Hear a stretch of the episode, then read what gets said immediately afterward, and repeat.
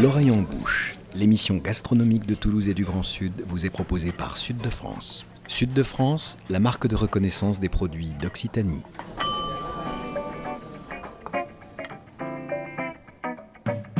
Bonjour et bienvenue dans l'oreille en bouche, l'émission gastronomique qui met Toulouse et le Grand Sud dans ses casseroles et dans vos oreilles.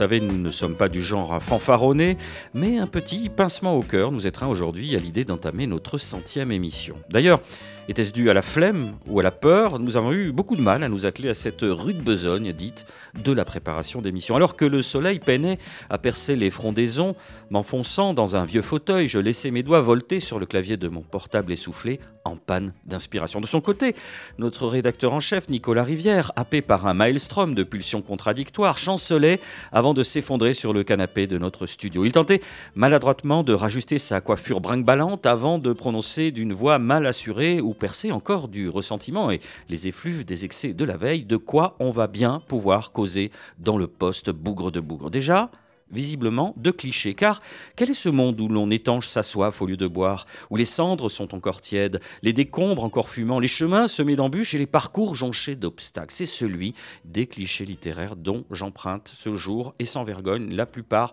à l'excellent dictionnaire des clichés littéraires d'Hervé Laroche. Bref, foin de cet aparté, plutôt que de faire joujou avec un exercice stylistique amusant mais un peu vain, nous avons repris nos esprits pour vous proposer une centième à la hauteur où l'on se pose la question qui tenaille les amateurs et amatrices, spéciale dédicace Nicolas, de vin. Le vignoble français est-il à l'aube d'une renaissance? Pour en parler, nous avons invité une experte, Florence Montferrand, historienne, chercheuse diplômée de l'Université Jean Jaurès à Toulouse, vigneronne aujourd'hui euh, près de Montpellier, à Mirval, au domaine Les Clos de Miège. Florence, merci d'avoir accepté notre invitation. Bonjour, bonjour à tous les deux, bonjour à tous. Je suis un peu flattée d'apprendre que c'est votre centième euh, et donc d'être votre invité. longue vie à votre podcast. Alors on continue avec euh, Nicolas justement au fil des quelques émissions qu'on a consacrées au vin depuis les débuts de l'oreille en bouche. Je prends cette voix un peu solennelle. On a souvent insisté sur euh, la longue histoire de ce breuvage, une histoire qui est peut-être en ces temps-ci à l'un de ses grands tournants. Et un tournant sans doute euh, imposé par le changement climatique ou du moins les dérèglements et les épisodes destructeurs de plus en plus fréquents qui frappent le vignoble français. Quand ce n'est pas le gel, ce sont les orages de grêle. Quand ce ne sont pas les orages de grêle, ce sont les coups de chalumeau de certaines journées de canicule, à quoi s'ajoutent d'année en année des niveaux alcométriques de plus en plus élevés en raison de millésimes de plus en plus chauds. Néanmoins, l'évolution du climat n'est qu'un élément des défis actuels et à venir pour la vigne française, parmi lesquels il faut également compter avec l'épuisement des sols, l'appauvrissement du patrimoine végétal et des pratiques agricoles encore trop tournées vers la mécanisation et le recours aux cosmétiques œnologiques. Alors peut-être euh, vous vouliez prendre comme démarrage un, angle historique. On repart, j'essaye de faire pour les générations euh, de mon âge, finalement, le bruit de la cassette qu'on rembobine, ce qui ne nous dira rien, euh, les jeunes gens qui nous écoutent au niveau du numérique, mais il y a une grande crise comme point de départ à la fin du 19e siècle, celle du phylloxéra, Nicolas. Oui, et là, c'est évidemment à l'historienne euh, Florence euh, Montferrand que l'on va s'adresser. Le phylloxéra, c'est un puceron hein, qui s'attaque à la vigne, qui est arrivé à la fin du 19e siècle, comme le disait Boris Georgelin en France, et qui a quasiment décimé l'intégralité du, du vignoble français, c'est cela? C'est tout à fait. C'est un insecte dévastateur euh, qui a menacé la survie même de, des vignobles par son côté absolument euh, destructeur dans le sens où il, ravageait tout. Il n'y avait plus rien euh, derrière lui. Et alors cet épisode, on, a, on a tendance oui, à, le, à le marquer comme vraiment la grande frayeur hein, et, on rapproche nos, nos terreurs actuelles de cette grande frayeur mais elles sont, euh, elles sont liées quand même toutes les deux dans le sens où le phylloxéra, on le dit peu, est en fait le signe d'un dérèglement de la production parce qu'il euh, il est arrivé euh, des États-Unis. nous n'avions pas de phylloxéra sur nos vignobles européens et il prospérait là-bas sur des vignes qui n'étaient pas des vitis vinifera, qui n'étaient pas des vignes de, nos, pays, et euh, qui n'étaient pas atteintes par cet insecte. Il n'avait pas d'effet sur elles. Mais euh, début du 19e siècle surtout, euh, les, les, grands curieux de l'époque, botanistes et autres, ont importé ces, vignes américaines parce que c'était très joli. Euh, ils s'en servaient comme vignes d'ornement. Et ils plantaient ça dans des jardins botaniques. C'était merveilleux, c'était très parfumé. L'Isabelle, le Clinton, on a des parfums de fraises, de framboises très, très agréables. Et euh, quelques-uns ont décidé de, les planter. On les a trouvés très productifs et donc les ont installés sur nos vignobles. C'était dans l'idée aussi de produire plus et d'avoir de plus grands rapports dans la culture de la vigne. Et donc en apportant ces vignes-là, ils apportent le phylloxéra qui lui donc mange effectivement, s'attaque au pied de vigne de la variété Vitis vinifera que, que nous connaissions.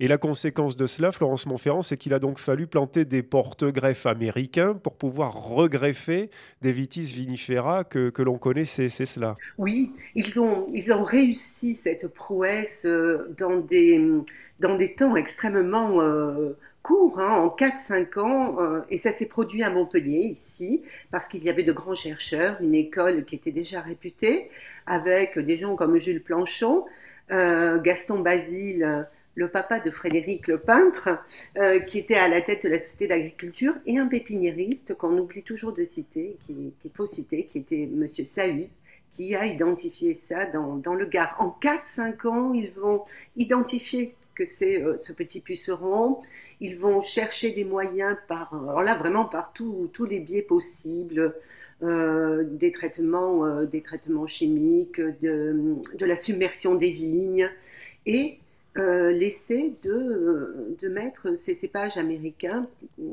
et, ensuite de les surgreffer. Et comme c'est ce la technique qui a le mieux fonctionné, elle s'est généralisée. Ils ont distribué tous ces, tous ces cépages et, et tous ces, ces, souches surgreffées partout. Euh, ils, ont distribuées d'abord gratuitement. Le phylloxéra, c'est l'année zéro euh, dans l'histoire de la vigne française où on exagère en disant ça. Est-ce qu'il reste quelque chose de l'époque pré-phylloxérique? Alors, il reste des vignes pré-phylloxériques dans quelques endroits en France, euh, pas loin de chez vous, bien sûr, à, à, Saint-Mont. Hein. C'est une des vignes les plus, les plus connues. Dans le Gers, hein, Saint-Mont. Hein. Dans, dans le Gers, oui, où ils ont entrepris un gros travail euh, sur euh, leurs cépages anciens.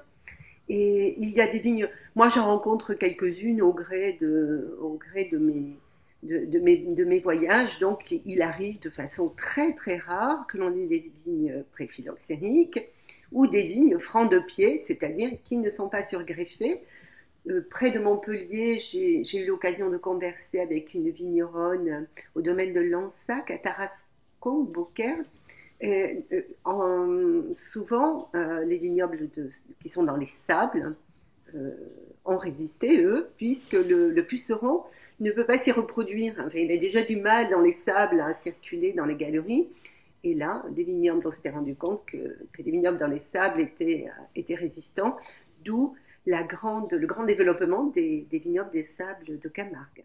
Alors Florence Montferrand, est-ce qu'on peut dire que c'était mieux avant? Est-ce qu'il y a un mythe lié à ça? Ou au contraire, c'est la tabula rasa qui va permettre, vous l'avez dit, euh, d'abord de stimuler euh, la recherche et, les avancées des botanistes, des pépiniéristes, et aussi finalement d'être une feuille blanche et de, se réinventer, même s'il y a effectivement en ligne de mire aux époques où on parle euh, des problématiques de rendement importantes alors l'année zéro en histoire, ça n'existe pas. Oui, c'est un fantasme de non-historien. La du passé, la du passé, non. Tout a lieu en même temps en fait. Pour, pour, moi, euh, c'est un élément dans l'évolution. C'est un, un marqueur évident, hein. on l'a répété, Nicolas l'a dit, parce que là, il a fallu tout reconstruire.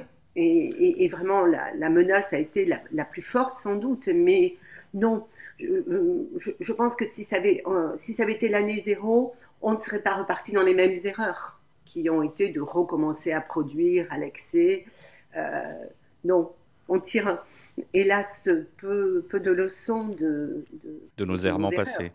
Nicolas la replantation qui a lieu donc au début du XXe siècle et puis ensuite à la suite de la Seconde Guerre mondiale, la mécanisation, la modernisation de l'agriculture a fait que le vignoble français a pris encore plus cette direction de, de, la surproduction. Ça, c'est aussi un élément majeur de, l'histoire viticole euh, française, euh, d'après vous, tout au long du XXe siècle et jusqu'au milieu des années 80 à peu près Il y avait l'idée de, après le phylloxéra, donc, et, en étant très marqué, il y avait l'idée vraiment de, reconstruire, de, de, retrouver des niveaux de production. Hein. Il y avait aussi la question des vins algériens qu'on importait. Euh, je, pense que la notion de, surproduction et de, de mal en fait que, cela pouvait induire, euh, il, y a, il, y a, des prises de conscience très précoces. Moi, j'ai observé, euh, parce que ça m'intéressait beaucoup, ce que j'appelle le difficile chemin qualitatif qui se poursuit malgré ses volontés de produire énormément. Euh, en même temps, en parallèle de ces, de ces productions très, très, très, très volumineuses, il y a aussi des interrogations euh, très fortes dans l'entre-deux-guerres qu'il faut noter, où on va aborder évidemment la réflexion euh, à, un problème, c'est qu'il y a deux guerres mondiales et qu'on a d'autres choses à faire, mais elle est là elle est plantée. En 1935, nous avons la création du comité euh, pour, les vins d'appellation qui va devenir l'INAO, les premières appellations. Donc on peut vraiment dire qu'il y a une, une réflexion qui engage une action. Matériellement, elle ne sera possible effectivement qu'après la, Deuxième Guerre mondiale, avec une régulation de, la production de Languedoc.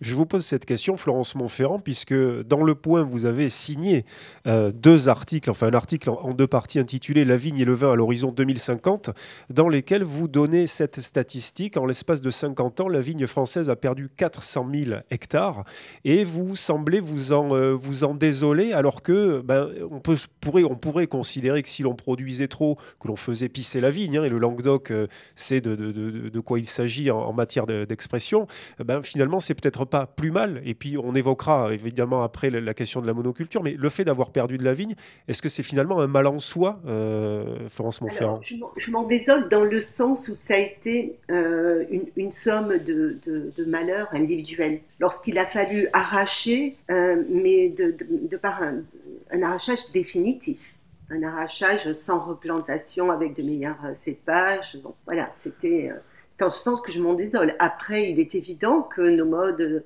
de consommation euh, faisaient qu'on allait de moins en moins se consommer de vin et, d'une façon plus modérée dont on peut se, se réjouir, bien sûr. Allez, je vous propose qu'on se fasse une première petite pause. On se retrouve juste après quelques verres de vin d'été, avec modération, bien sûr. Des fraises, des cerises, un baiser d'ange au printemps.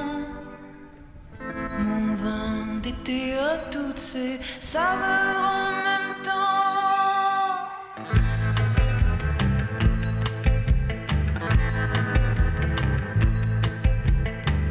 I walked in town on silver spurs that jingled too.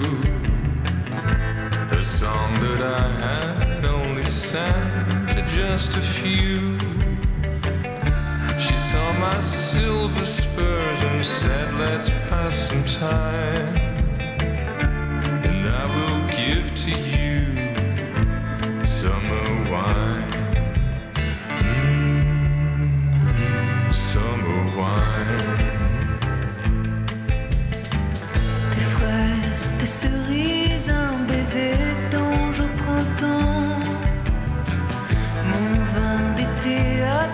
se savent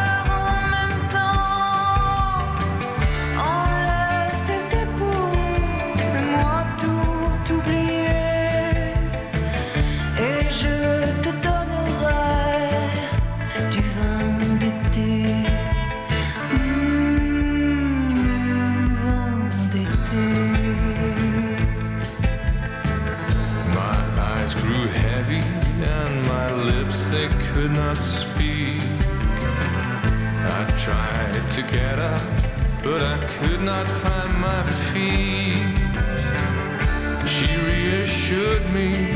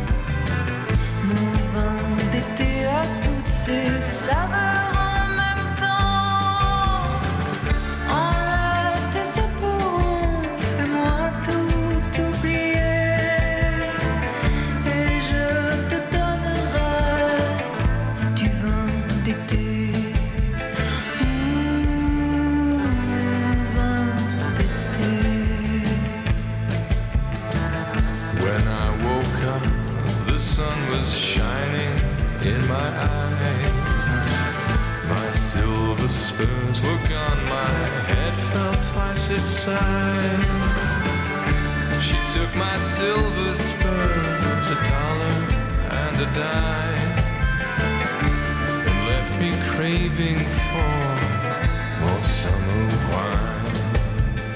Mm, summer wine. Des fraises, des cerises, un baiser dont je prends ton tous ces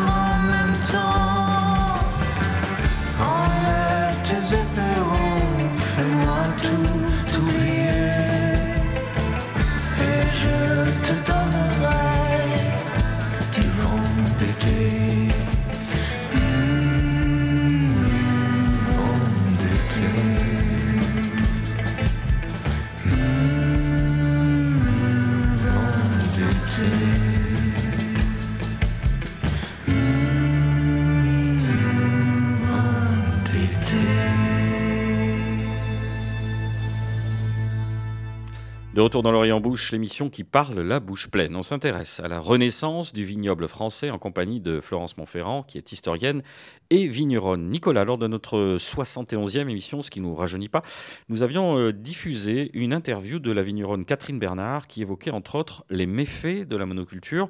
Je vous propose qu'on réécoute ensemble cet extrait. la, la monoculture contribue au réchauffement climatique. Pourquoi on est consommateur énormément de produits phytosanitaires, d'engrais Parce que quand on est en monoculture, l'obsession, on va dire, l'objectif qui devient une obsession, c'est avoir le, plus de rendement possible, le plus de raisins, le plus de fruits. Et du coup, on booste, on va dire, le végétal de manière artificielle avec des engrais euh, azotés, avec euh, de la potasse, et puis on traite. La monoculture, à cause du fait que les vignes sont toutes seules d'un côté, euh, les arbres, les, les fruitiers tout seuls de l'autre, on a affaibli leur potentiel immunitaire. Mais il y a aussi un deuxième aspect un aspect économique. C'est-à-dire que si on ne fait que du raisin, le jour où tu n'as pas de raisin, eh ben t'es mort. En vrai, ce qu'on a oublié, on a déconnecté l'économie de la vie et du sol et du climat. C'est-à-dire qu'on a fait comme si tout ça était indépendant. Mais ce qui est vrai d'un point de vue humain de ne pas mettre tous ses œufs dans le même panier est vrai de la, de, de la vie végétale. C'est-à-dire qu'on ne met pas que des vignes d'un côté et ou que des arbres, des fruitiers de l'autre. Je, dis ça, mais ça peut être des céréales.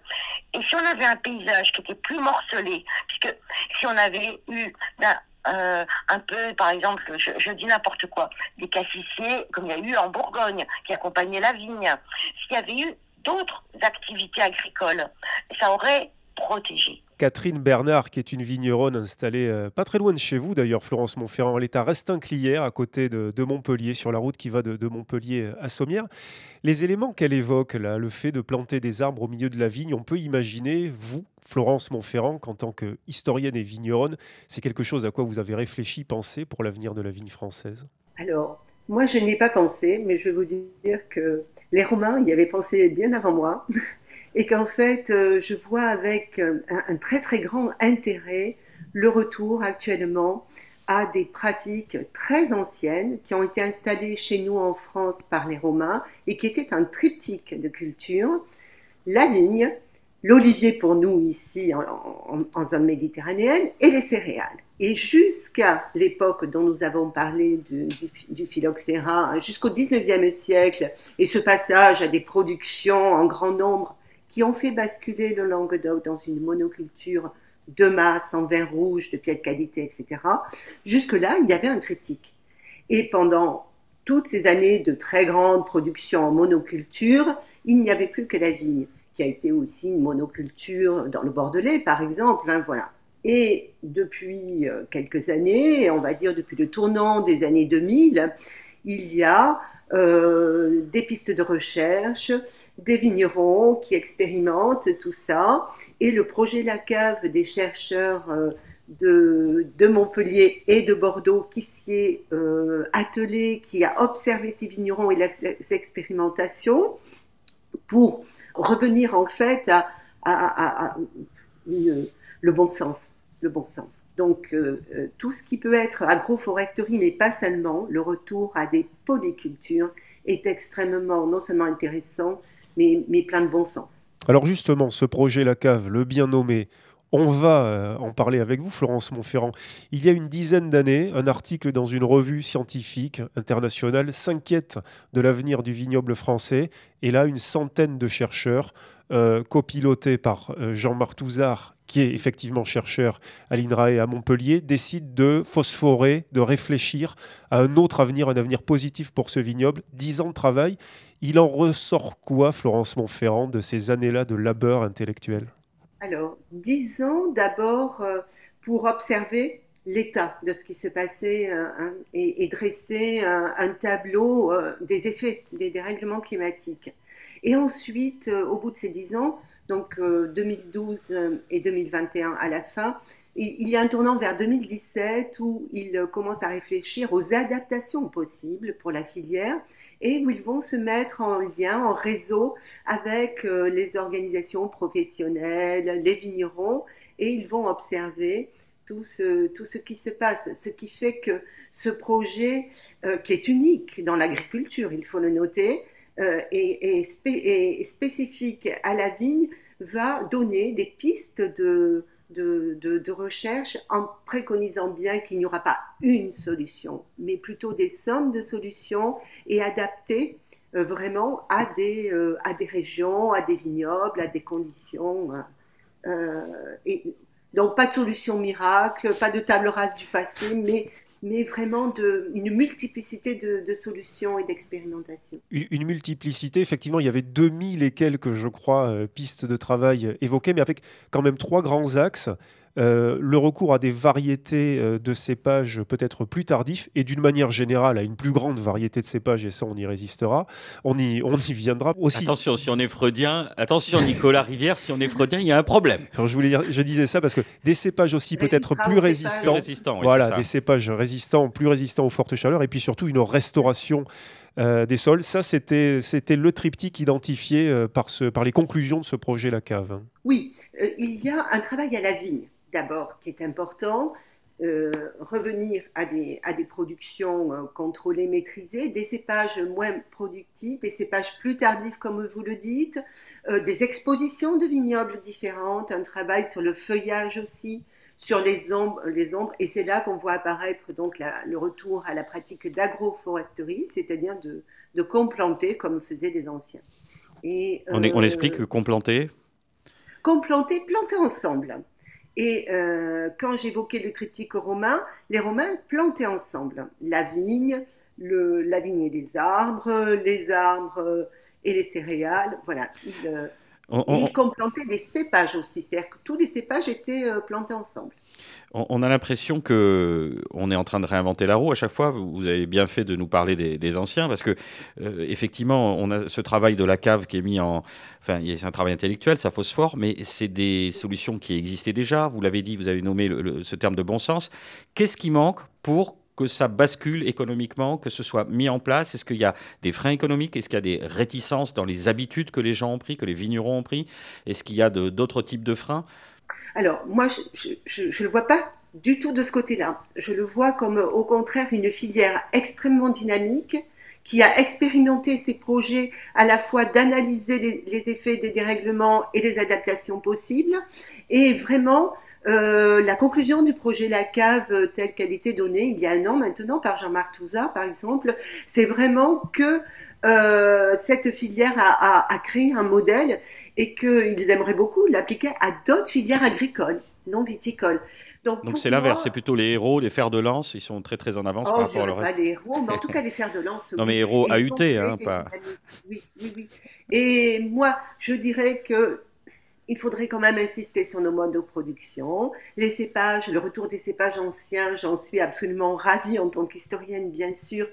Et euh, les variétés résistantes, je suis plus euh, euh donc, ces variétés nouvellement plantées, qui sont des formes d'hybridation, comme on les a vues expérimenter euh, notamment à Montpellier ici, fin 19e, tout le, tout le courant 20e, avec Alain Bouquet par exemple. Mais euh, je suis un peu plus réticente parce qu'il faut beaucoup de recul sur les cépages résistants. Hein. On manque un petit peu de, recul. Mais c'est l'idée de, d'expérimenter différentes choses et peut-être que le vigneron, il aura des cépages anciens et des cépages résistants ensemble. Il n'y a pas de, de voie euh, murée, hein, dans- et, et au contraire. Justement, Florence Montferrand, à propos des cépages résistants, est-ce qu'on pourrait donner une définition de ce qu'ils sont? Parce que tout un chacun n'est pas forcément au fait de, le- de la définition de ce terme-là. Alors, on, on- on dit cépage résistant ou variété euh, parce que ce sont des croisements et euh, où l'on va chercher, où les chercheurs de l'INRAE, les généticiens de la vigne, on va dire, vont chercher à développer des gènes isolés et développer des gènes qui vont permettre euh, aux futurs cépages de mieux résister au départ aux maladies, puisqu'ils ont été euh, travaillés dans le projet LACAM notamment pour leur résistance aux maladies et utiliser moins de pesticides. Parce qu'il faut quand même dire que il doit y avoir un ou deux traitements euh, avec ces cépages. Ils ont, ils ont maintenant, euh, on veut leur prêter toutes les vertus. Ah, est-ce qu'on pourrait pas faire des cépages résistants à la sécheresse? Euh, Donc là, il faut rester sérieux. Mais est-ce que c'est pas une autre façon de dire OGM, Florence Montferrand Euh, c'est que- c'est quelque chose qu'il qu'il refuse, je crois, le terme de- d'OGM. hein. Ils font des hybridations, comme on en a toujours connu. Moi, moi, je suis plus intéressée par, euh, par les, cépages anciens euh, dans leur résistance à, la sécheresse qu'on étudie dans le département de l'Hérault en ce moment. Euh, Allez, je vous propose qu'on fasse une- la deuxième pause musicale de Lorient Bouche. On se retrouve après deux minutes de Philippe Catherine qui n'arrive pas à se décider et on ne parle pas de rouge ou de blanc.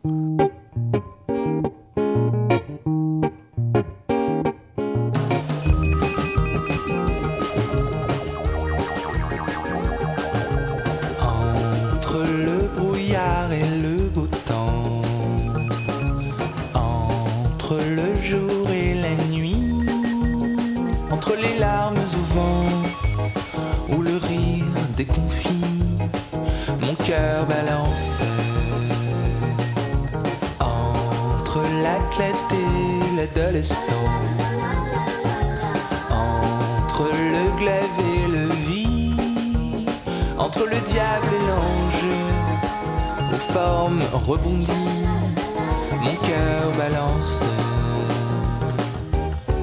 Entre les deux, mon cœur balance.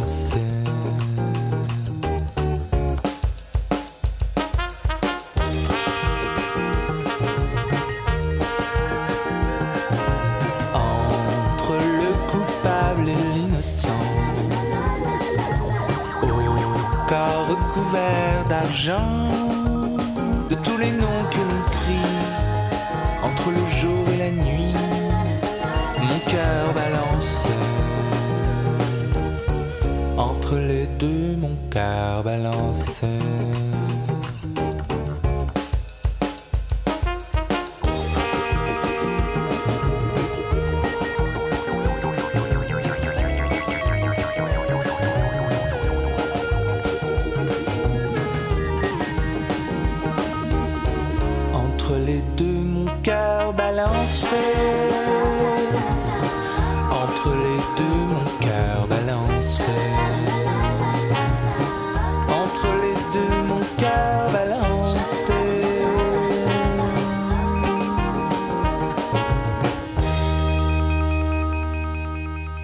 Vous êtes toujours à l'écoute de L'oreille en bouche, l'émission gastronomique euh, qui met Toulouse et le Grand Sud dans ses casseroles et dans vos oreilles. On est en train d'échanger avec euh, Florence Montferrand, notre invitée historienne et vigneronne. On parle justement du futur du vignoble français, mais on aime bien faire euh, un petit tour dans le passé. On est des passéistes, Nicolas. Vous vouliez à nouveau focaliser sur certains cépages. Et oui, les cépages anciens et oubliés dont, vous parliez, Florence Montferrand. On va faire un saut dans le passé, puis on va faire un saut dans la Drôme, à Chabeuil, où vous étiez la semaine dernière, justement pour le des cépages oubliés. Qu'est-ce qu'on entend, Florence Montferrand, par cépages oubliés ou cépages anciens? On entend euh, ces cépages qui ont été balayés par la reconstruction du vignoble après le phylloxéra, mais surtout avec la volonté de produire en, en très très grand volume. Donc on a écarté des cépages qui ne correspondaient pas à cette optique, à cet objectif. Des cépages qui étaient peu productifs, qui avaient peu de couleurs, enfin, qui n'intéressaient plus. Et euh, lorsque le Languedoc, par exemple, entreprend son réencépagement euh, euh, lorsqu'il passe en, appellation d'origine, à l'époque Coteau du Languedoc en 1985, il va choisir des cépages bordelais qui vont devenir les grands cépages mondialisés, le, Merlot, le Sauvignon, etc. Et il y a, à cette époque-là, un mouvement, moi, qui m'intéresse beaucoup chez les vignerons, qui, certains vignerons ne veulent pas arracher leurs leur, cépages anciens qu'ils ont dans leur vigne, de, leur grand-mère, de leur grand-père. Ils ne veulent pas euh, se défaire même des carignans qui ont été le symbole hein, du, gros rouge. Et ils ont de vieux carignans qui traînent là. Et en fait, ces gens-là vont être les artisans de la conservation de cépages donc euh, euh, oubliés. Est-ce qu'on peut en citer quelques-uns parmi ces cépages phares, disons, de votre région, en tout cas de ce, de ce Languedoc et du pourtour méditerranéen qui est autour de Montpellier on peut, euh, on peut, faire un tour de France, hein, si vous voulez. Donc chez nous, euh, il y a euh, le Morastel, le... Les pique-poules, évidemment, hein, les pique-poules noires. Les pique-poules. Bon, moi, il y en a un qui m'est très cher, qui a quasiment disparu, c'est le Picardant. Euh, en Provence, l'Aubin, le, le Tibourin. Euh, par, par, euh, chez vous, euh, quelques cépages dans le Gers, et puis alors, le Grand Noir de la Calimette, le, le Chatus du côté de, de Chabeuil, et le Romorantin qui, qui est appelé à, à, se développer à nouveau du côté de Chambord. Euh, toutes les régions, en fait, connaissent euh, des cépages qui, sont propres à, leur histoire. Et qui peuvent être des planches de salut pour l'avenir du fait que certains ben, titrent moins en, alcool de ce fait-là? Oui, certains sont intéressants donc, dans nos objectifs actuels. Hein, euh, parce qu'ils ils, vont développer moins, moins d'alcool ou ils vont être plus tardifs donc, euh, par rapport au réchauffement, au fait que nous avons ici des, étés très très chauds, le fait qu'ils soient plus tardifs peut, euh, leur faire échapper au gel tardif et aux, grandes sécheresses de l'été en attendant les pluies d'automne. Alors, on vient d'évoquer donc euh, ces cépages, on vient d'évoquer notamment une des solutions pour euh, assister à ce renouveau, cette renaissance euh, du vignoble français. Il y a aussi des évolutions culturelles qui sont menées en parallèle. On a constaté depuis cinq ans qu'on fait cette émission aussi une avancée forte sur un besoin de naturalité des consommateurs. On parle souvent même des vins nature ou naturels. il y a un, débat, une évolution du cadre européen qui se fait sur l'étiquetage du vin, qui est un, un des rares produits alimentaires où on n'a pas une, liste complète des éléments qui la composent. On, doit, euh, il y a une contrainte européenne qui va arriver à partir du 8 décembre 2023. C'est assez euh, précis par l'intermédiaire de QR code, parce qu'on imagine que les producteurs, ça doit être excessivement cher de changer leurs étiquettes et la composition interne. Alors justement, j'aimerais avoir votre éclairage là-dessus. Euh, comment ça va se passer? Est-ce que ça va démystifier, démythifier le vin, le, les, QR codes, cette surinformation Alors que est-ce que le vin finalement est un produit comme les autres quoi?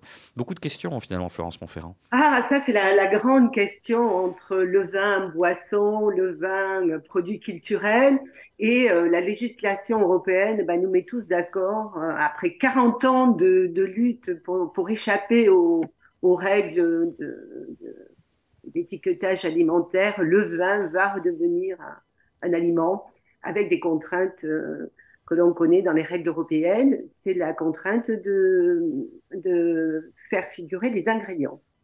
Alors, ce ne sera pas toute la composition du vin, mais c'est sûr que ça va être moins glamour que tout ce que nous pouvons imaginer de l'élaboration du vin dans le secret des caves, voilà, qui va, qui va remonter de la cave jusqu'à nous pour être bu religieusement. Mais euh, on, peut aussi, du point de vue du consommateur, euh, penser que c'est dans un souci de transparence et que le consommateur va pouvoir euh, être plus au clair de ce que de ce qu'il boit. Est-ce qu'on aura la liste des additifs, la liste des auxiliaires? Alors, ça va jusqu'à quel point? Donc, on n'aura pas la composition totale du vin, il n'y aura pas les résidus euh, et il n'y aura pas les auxiliaires. On va les, écarter pour le moment. Il y aura la liste des additifs, tout ce que le vigneron peut ajouter dans le vin.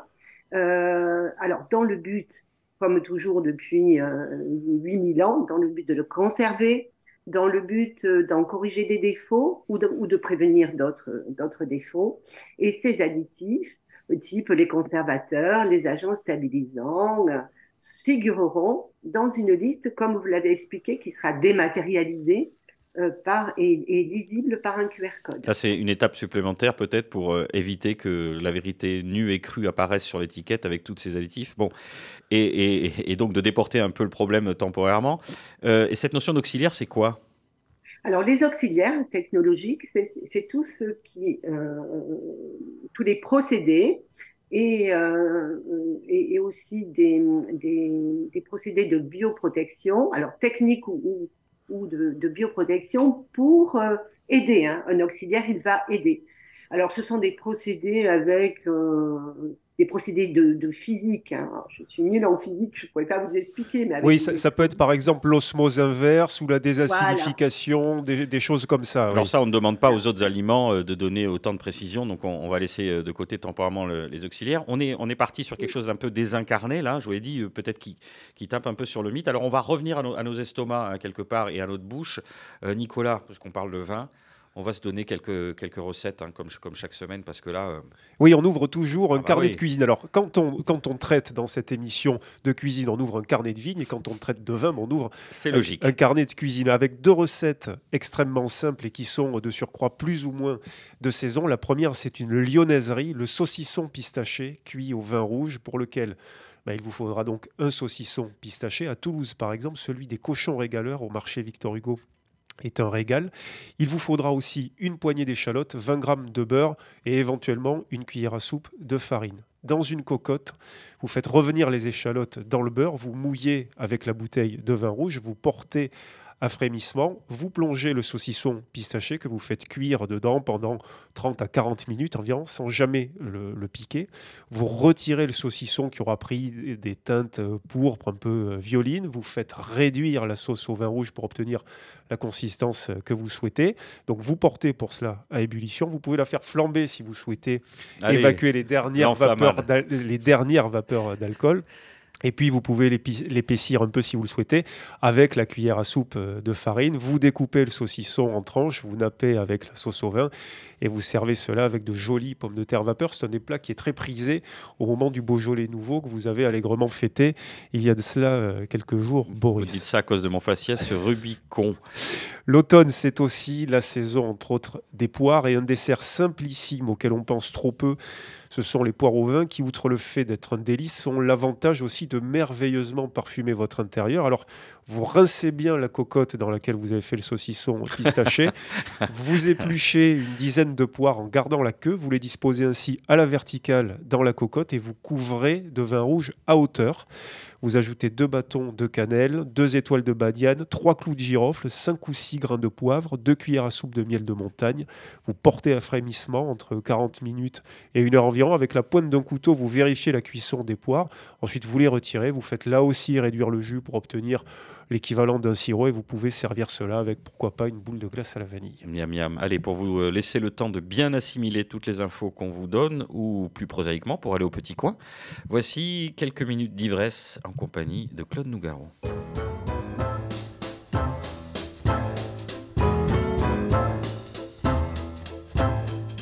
Je suis sous, sous, sous, sous ton balcon.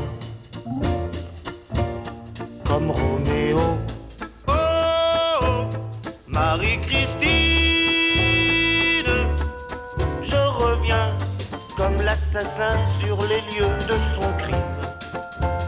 Mais notre amour n'est pas mort, hein? Dis-moi que non. Depuis que l'on s'est quitté, je te jure que j'ai bien changé. Tu ne me reconnaîtrais plus. Et d'abord, je ne bois plus. Je suis rond, rond, rond, rongé de remords. Je suis un salaud. Oh, Marie-Christine, je t'en prie, encore une fois, montre-toi magnanime. Donne-moi une chance encore, dis,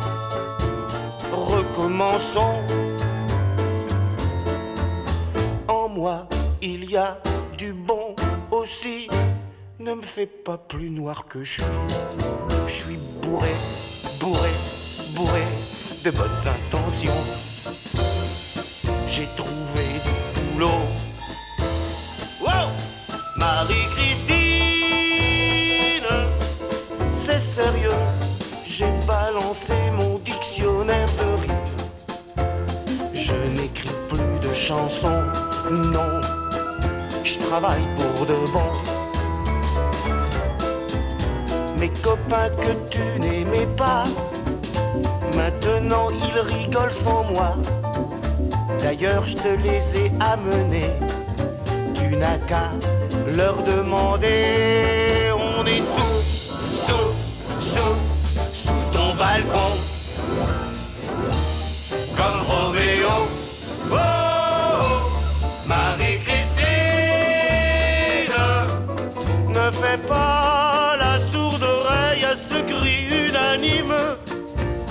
Je t'en supplie, mon trésor. Réponds, réponds, Marie-Christine. Ne me laisse pas seule. Bon, puisque c'est ça, je vais me saouler la gueule.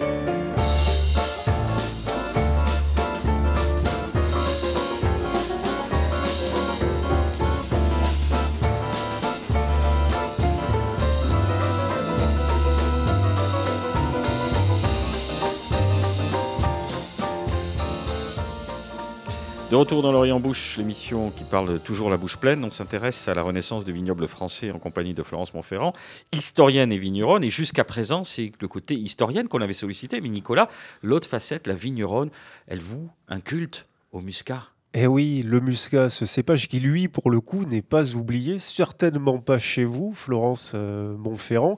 Vous ne cultivez que ça ou presque quasiment sur votre euh, domaine, les Clos de Miège. Je ne cultive que le muscat petit grain et localement, l'encépagement est encore à 85% en muscat petit grain.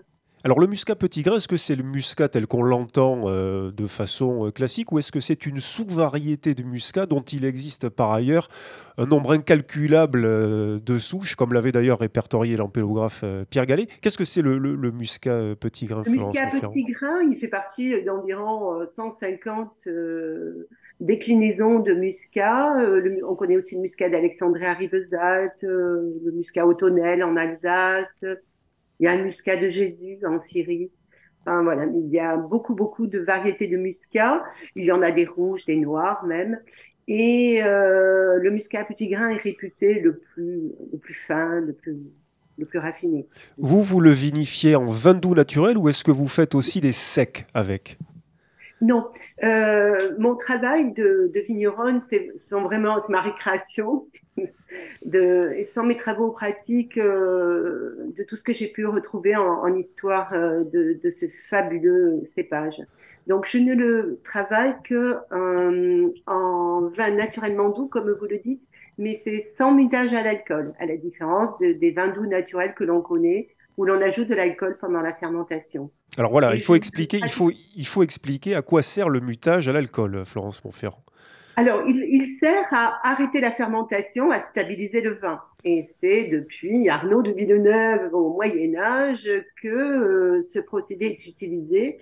Et, et il permet de conserver les vins, puisqu'on ne connaissait pas les sulfites euh, ajoutés. Hein. Et euh, ça a permis au muscat de circuler partout, euh, dans tout- tous les pays d'Europe, avec la réputation de vertu médicinale. Alors je vous posais la question de la vinification en sec, parce que le muscat est un cépage qui a ses, qui a ses adeptes, mais aussi ses détracteurs, en particulier lorsqu'il est sec. Pourquoi? Parce qu'il il a une violence aromatique beaucoup plus marquée que- que- quand il est sec, le muscat? Alors, je parlerai de puissance aromatique, si vous le voulez bien. Bizarrement, Et, euh, Florence La vinification en sec, euh, je n'en ai pas trace, moi. Je, je la cherche encore, hein, parce que c'est très difficile de, de- dans, dans les archives. Donc, je n'ai pas reproduit des choses que je- dont je ne connais pas l'existence euh, anciennement. Euh, la vinification en sec est difficile. On peut avoir des goûts d'asperges un petit peu désagréables, d'herbacées, mais euh, ce qui caractérise essentiellement ce cépage, c'est sa puissance. Quoi. Dès qu'il est quelque part, euh, on le reconnaît même, même en assemblage. Voilà. Oui, on le décrit comme un cépage extrêmement musqué, et c'est, qui, est, qui, est un terme, qui est un terme que l'on retrouve assez peu finalement quand on, quand on évoque des, des cépages. Oui, ce sont des, des saveurs musquées très très euh, particulière et, puissante. Hein. Moi, c'est tout ce qui m'intéressait quand même euh, dans, dans, dans, ce cépage, dont la, le mutage à l'alcool, hein, la, la, la, fermentation par euh, l'adjonction d'alcool, me semblait masquer justement toutes, toutes ces caractéristiques. Parce qu'une fois que l'alcool est présent, c'est lui qu'on sent d'abord. Et on a du mal à entrer dans, dans l'aromatique, hein, qui est très, Oh, qui, a, un spectre vraiment très large, hein, qu'il ne faudrait pas réduire qu'au musqué. Euh, vous avez des arômes euh, très intéressants euh, sur les vins naturellement doux, par exemple, d'agrumes, de coins, de, de mielés, d'épices, que l'on va pouvoir retrouver dans, dans différentes vinifications du muscat. Et d'ailleurs, le miel, le muscat, très prisé par les abeilles et par les guêpes. Hein, comme le rappelle euh, Pierre Gallet, de ce fait-là, hein, euh, pour ces arômes-là. Euh, le muscat, dans sa version vinifiée en sec, Boris Georgelin, si on en met 10% dans, une, dans un assemblage, vous le reconnaissez tout de suite et vous jetez votre verre à l'évier, c'est ça? Alors, vous m'interpellez, mais je fais partie effectivement de, celles et ceux, et j'espère qu'ils sont une minorité, qui, le détectent très très vite et qui ont, qui ont une aversion assez marquée. À, ma décharge, sans doute que des beuveries de jeunesse à base de muscat de Rivolzalt un peu bas de gamme ont achevé, ou de moscatel importé d'Espagne euh, un peu euh, dans des bidons euh, translucides. Voilà, on, fait que ben, depuis, j'ai pas vraiment essayé de retenter. Comment est-ce qu'on peut replonger un tout petit orteil dans le bain du muscat Qu'est-ce que vous nous conseillez, Florence, pour se réacclimater On peut le, détourner, hein, votre, votre dégoût, par le biais justement de, des productions actuelles le sec, euh, euh, quand, c'est très, très bien vinifié, euh, tout ce qui va être moelleux, naturellement doux, il y a des pétillants, enfin, on se régale avec un, pétillant de, de, muscat. Ce sera peut-être mon, peut mon, point d'entrée. Alors D'ailleurs, vous en faites, vous en faites, vous, Florence, au, au Clos de, au Clos de Miège? Décrivez-nous un petit peu votre gamme. Trois cuvées, me semble-t-il. naturel, mais je ne le fais pas tous les ans parce qu'il est très naturel et il est très pétillant. Donc, euh, il s'appelle Péténat. Et, il a sa vie propre, autonome. il sort de la bouteille, il a envie de découvrir le monde. J'ai deux, deux, cuvées, euh, une qui s'appelle l'originelle, où justement je voulais sortir de cette image dans laquelle est cantonné le muscat d'un vin avec beaucoup de, beaucoup de degrés et beaucoup de sucre. Et euh, en le vinifiant en vin naturellement doux, on a beaucoup moins de, sucre et d'alcool. Donc là, c'est un assemblage de maturité. Euh, je passe plusieurs fois la parcelle en vendange. Et ensuite, j'ai une, cuvée qui, pour moi, est vraiment une cuvée d'histoire expérimentale qui s'appelle Primaura et qui reproduit les, techniques, les pratiques des 17e, 18e siècles à Frontignan et qui sont absolument merveilleuses, de, rigueur, d'observation à la vie, tout ce que on retrouve aujourd'hui euh, j'ai presque envie de, j'ai presque envie, grâce à vous, de me réconcilier avec euh, le, Muscat Florence Montferrand. Alors, on aborde rapidement la fin de notre émission, euh, qu'on appelle le, quartier libre. vous savez qu'on partage nos dernières trouvailles, nos actualités, nos, coups de cœur, rarement nos coups de gueule. Euh, Nicolas, vous, alors de votre côté, en sirotant votre Muscat, vous, vous feuilletez deux ouvrages.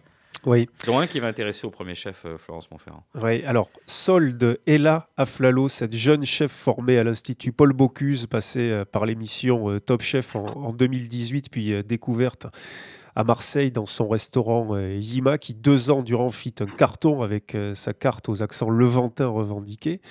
Aujourd'hui, Ella Flalo a fermé son restaurant euh, marseillais pour officier comme chef itinérante. Elle est actuellement au fourneau euh, des Tables du Parc, le restaurant du musée d'art contemporain Luma à Arles.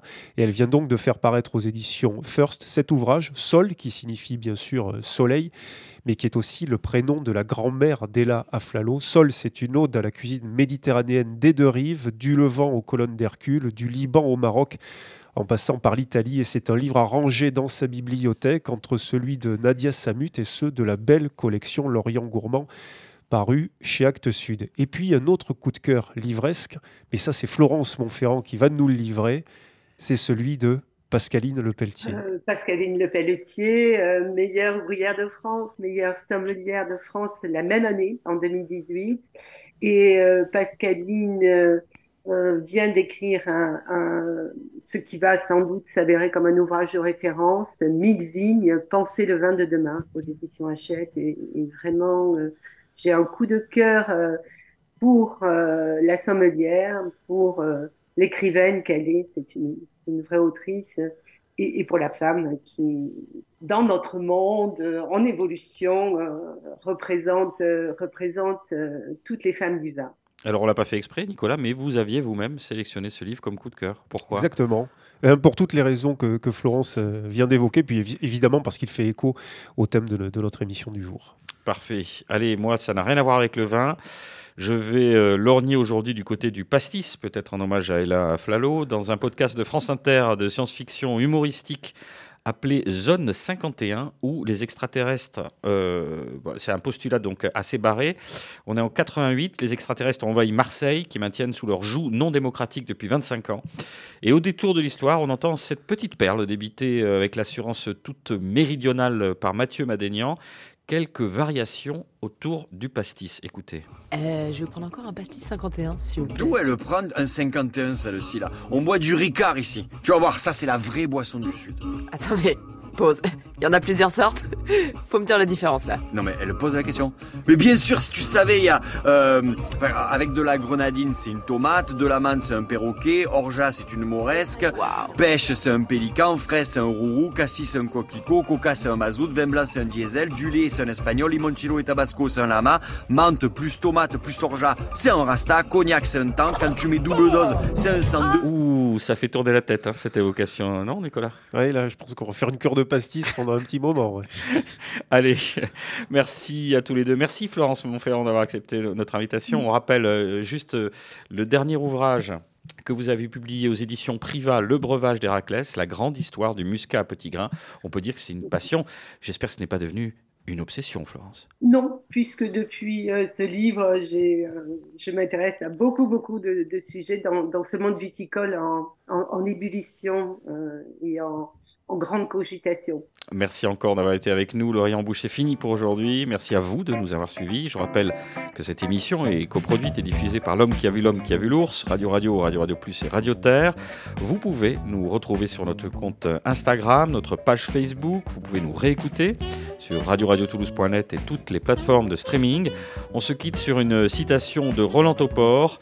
Une bonne vieille bouteille de vin est aussi rare, aussi miraculeuse qu'un vieux pas con. Ça arrive, mais mieux vaut ne pas trop y compter.